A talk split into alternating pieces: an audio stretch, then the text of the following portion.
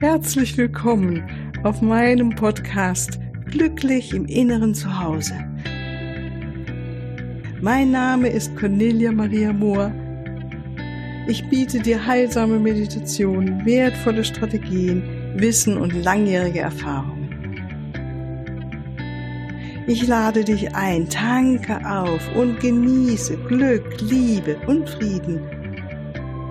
In dir, in deinem ganz persönlichen Inneren zu Hause. Ich freue mich auf dich.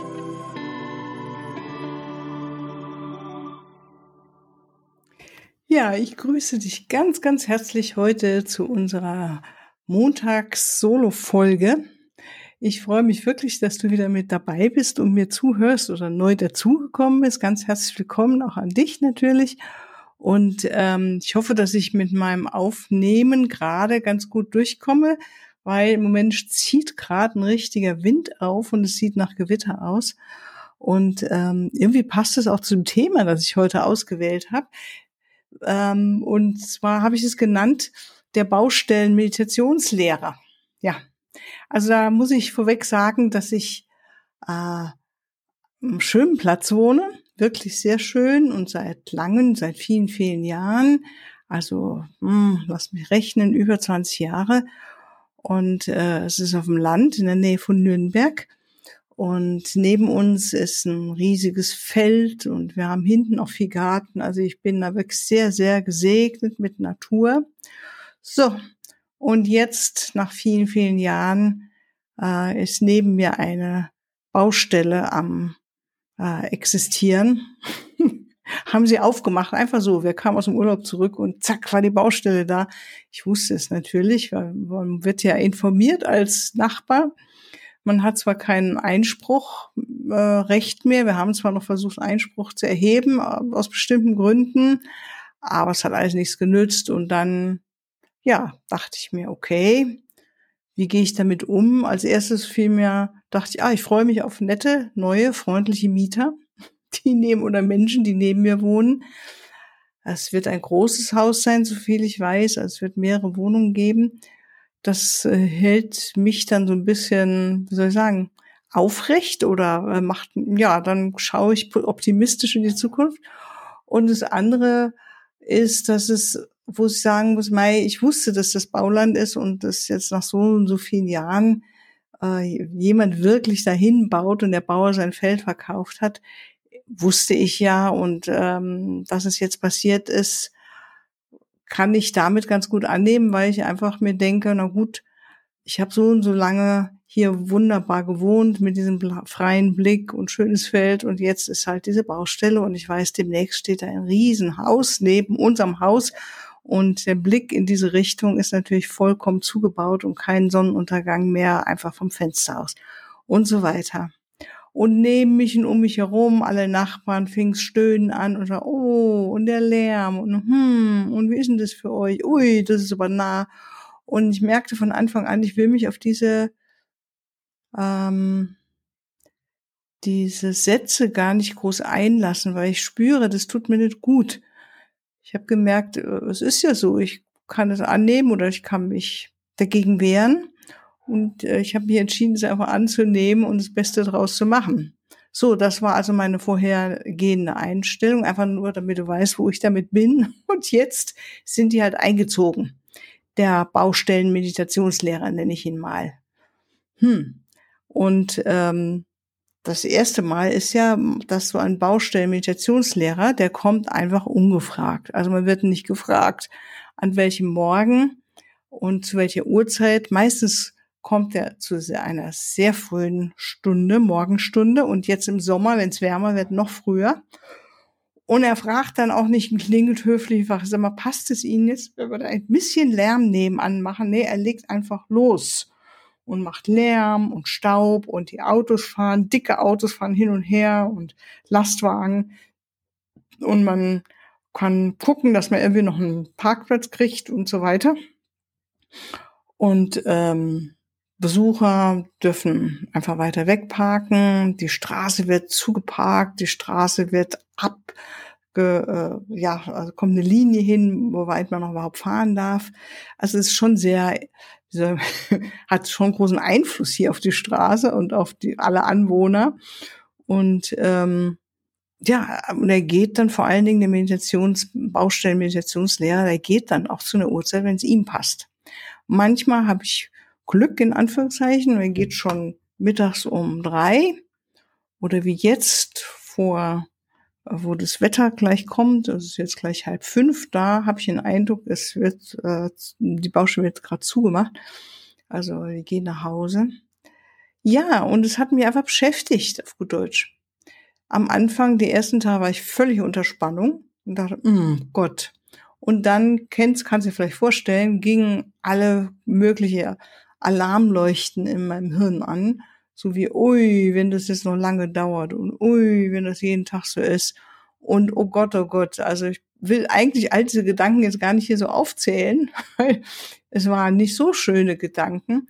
Und irgendwann habe ich es gecheckt. Ich habe es einfach gecheckt. Dachte, okay, okay, okay, okay, das ist jetzt dein, deine Prüfung. Eine der vielen Prüfungen im Leben.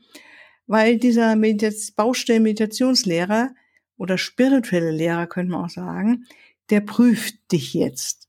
Was, wie gehst du um? Was für spirituelle Einstellungen hast du eigentlich? Und vor allen Dingen, wie tief ist eigentlich deine Meditationspraxis? Ja, da saß ich dann morgens neben mir Rotte, also wirklich teilweise so, dass das Haus auch gezittert hat und brrr, kannst dir vorstellen. Und ähm, wie gehe ich damit um? Wie gesagt, am Anfang bin ich geflohen, geguckt, welche Ecke im Haus ist eventuell die ruhigste, habe mir einen Plan überlegt, was könnte ich denn außerdem noch machen? Ähm, was gibt es zu erledigen, was ich unbedingt, wozu ich unbedingt auch das Haus verlassen müsste? habe all meine Interviews für die Podcasts, die lege ich jetzt prinzipiell im Moment nur noch auf nach 16 Uhr, in der Hoffnung, dass dann wirklich Ruhe ist. Äh, ja, Seminare fallen sowieso aufs Wochenende, habe ich Glück gehabt. Am Wochenende ist da Pause, ist ruhig. Hm. Also erstmal musste ich sozusagen im Äußeren mit der Baustelle irgendwie in Frieden kommen und mir Ersatzmöglichkeiten ausdenken, bis hin zu, ich packe meinen Laptop oder mein Bett und gehe in die Praxis, die ich auch noch in Nürnberg habe, in der Stadt, um dort irgendwie Auszeit zu haben. Das war, hat mich dann alles beruhigt. Oder wen könnte ich besuchen in Deutschland? Wo könnte ich einfach für ein paar Tage hinfahren? also mein Kopf war richtig am Arbeiten. Ne? Und dann, wie gesagt, kam der äh, Baustellenmeditationslehrer an und ratterte jeden Tag, jeden Tag. Und irgendwann hatte ich die Schnauze dicke und dachte, ich setze mich jetzt einfach hin. Ich setze mich jetzt einfach in den Garten und gehe in meine Stille. Und siehe da, es funktionierte. Es hat ein bisschen gebraucht, ich gestehe es. Es hat wirklich etwas gebraucht, bis meine Gedanken sich beruhigt haben. Das fand ich das Interessanteste, dass meine Gedanken so losgelegt haben. Äh, mit Einwänden, mit äh, ja, Szenarien, die nicht so schön sind, Erinnerungen, was ich ja schon erlebt habe mit Lärm, bis hin, dass ich wirklich mal aus einer Wohnung in Berlin äh, ausziehen musste, weil ich das Gefühl ich packte überhaupt nicht, weil ich das Gefühl, nachts fährt der große Doppeldeckerbus genau durch mein Bett, so hörte sich das an. Also all das fiel mir wieder ein und ich entschied mich dann, und das war, glaube ich, eines der ersten Dinge, ich entschied mich, dem keinen Platz mehr zu geben. Ich sage, okay, ihr Gedanken, ihr seid da und ihr erzählt mir jetzt alle möglichen Stories und ähm, ich lasse es einfach. Ich beobachte, ich bleib einfach in meinem hier, meinem hier und jetzt, atme in meinen Bauch hinein und siehe da, siehe da, irgendwann hörte ich zwar immer noch den Lärm, der war ja nun nicht zu überhören, aber es wurde einfach, es war ruhig, es war in mir ruhig und ich konnte diesen diese Ruhe in mir halten, einfach indem ich mich darauf fokussierte. Also der erste Schritt war eindeutig, ich entscheide mich dafür, für die Stille, ich entscheide mich dafür, dem anderen keine Energie mehr zu geben, nachdem ich die äußeren Umstände gecheckt habe und gemerkt habe, ich kann da jetzt nichts ändern. Und B ist wirklich dieses Fokussieren auf das, was ich schon seit Jahren mache. Das ist die innere Stille in mir. Und siehe da, es hat geklappt. Und da war ich dann ganz, ganz happy. Ich dachte, wow, guck mal, das viele Rumsitzen und das viele Meditieren scheint irgendwie Früchte zu bringen. ja. Und äh, hat mich wirklich echt glücklich gemacht, ja. Und ähm, so habe ich jetzt überhaupt nicht mehr so viel Angst. Ich meine, ich bin immer noch so ein bisschen auf der Hut unter uns gesagt. Also es ist nicht so, dass ich ja völlig, völlig relaxed bin, aber es hat sich sehr, sehr viel verändert. Ich weiß, dass es geht und das ist einfach ein bisschen, es ist innere Arbeit. Das ist schon ein inneres mich umstimmen und mich nicht von beeinflussen lassen. Und das vielleicht das nächste, dass der spirituelle Lehrer Baustelle fragt mich, hey, lässt du dich von mir beeinflussen? Hm, gibst du mir Macht? Gibst du mir deine Macht? Habe ich Macht über dich, deine Gedanken, deine Gefühle vor allen Dingen oder sogar über deinen Körper? Ja, und dann habe ich mir gedacht, oder merke ich, nee, diese Macht will ich diesem Baustellen-Meditationslehrer gar nicht geben. Ich will es so machen, dass es für mich gut ist. Und ähm, diese kleine Hürde nehmen, dass ich mich fokussiere auf das Jetzt, auf all das, was ich gelernt habe, auf die wunderbaren Anrufungen, die ich mache. Das ist was, was ich übrigens dir auch nur empfehlen kann. Und wenn du Lust hast, einfach mal so am Seiten äh, gerade, komm doch mal zu einer Ausbildung zu göttliche Liebe Quantenheilung, weil dort lernst du das alles.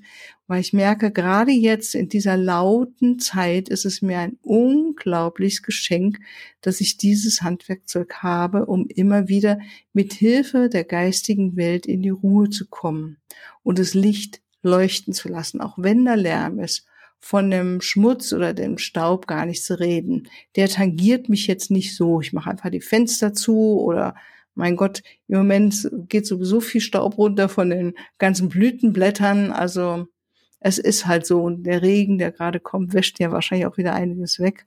Das äh, ficht mich jetzt nicht so an. Es ist mehr der Lärm. Ich bin einfach eher normalerweise würde ich sagen, wenn du mich fragst, ich bin lärmempfindlich. Ja, das ist für mich wie so eine Umweltbelastung. Und von daher umso froher bin ich um die Erfahrung.